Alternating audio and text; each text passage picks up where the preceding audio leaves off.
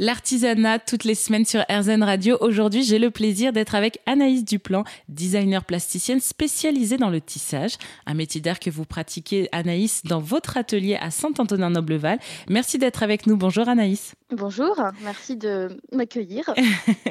Alors pour commencer, on va essayer un peu de découvrir euh, votre casquette tisserande. Présentez-nous un petit peu ce métier. Donc c'est un métier de, de, très technique, hein, puisqu'il s'agit de, de, transformer euh, le fil en étoffe à travers le processus du tissage.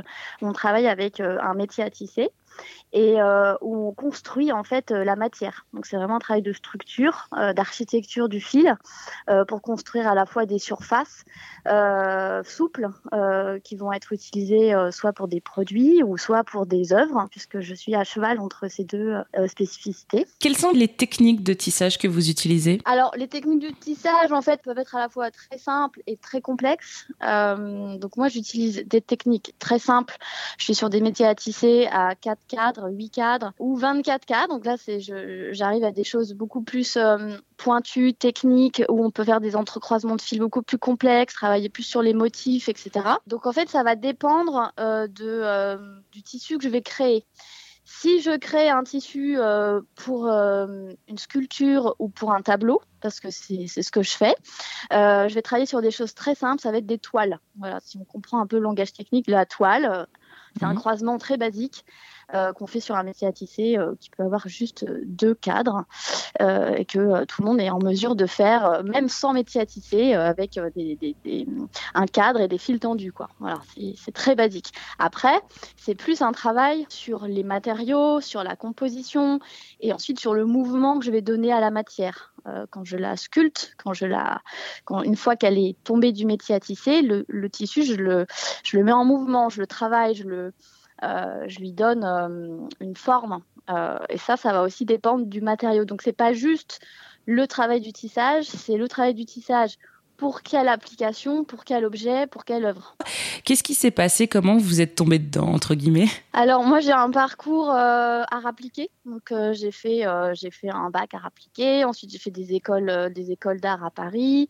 Au début je savais pas exactement ce que je voulais faire, j'étais un peu perdue dans l'immensité des propositions de ces écoles, et petit à petit je me suis rendu compte en visitant les portes ouvertes que les, les sections de textile elles étaient particulièrement créatives euh, mmh. puisqu'elle touchait en fait de nombreux domaines, euh, que ce soit le domaine de la matière, le domaine de la couleur, le, le domaine de la composition, le domaine du produit, de l'objet.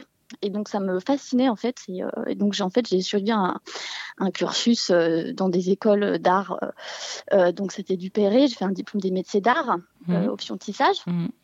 Et ensuite, j'ai fait un diplôme de designer textile à l'ANSI, les ateliers, euh, qui sont de, toutes les deux de, de superbes écoles euh, euh, qui, qui, forment et qui permettent de prendre le pli sur euh, un processus de création et aussi sur une technicité et, euh, et une façon de regarder le, la technique à travers euh, un, un nouvel œil.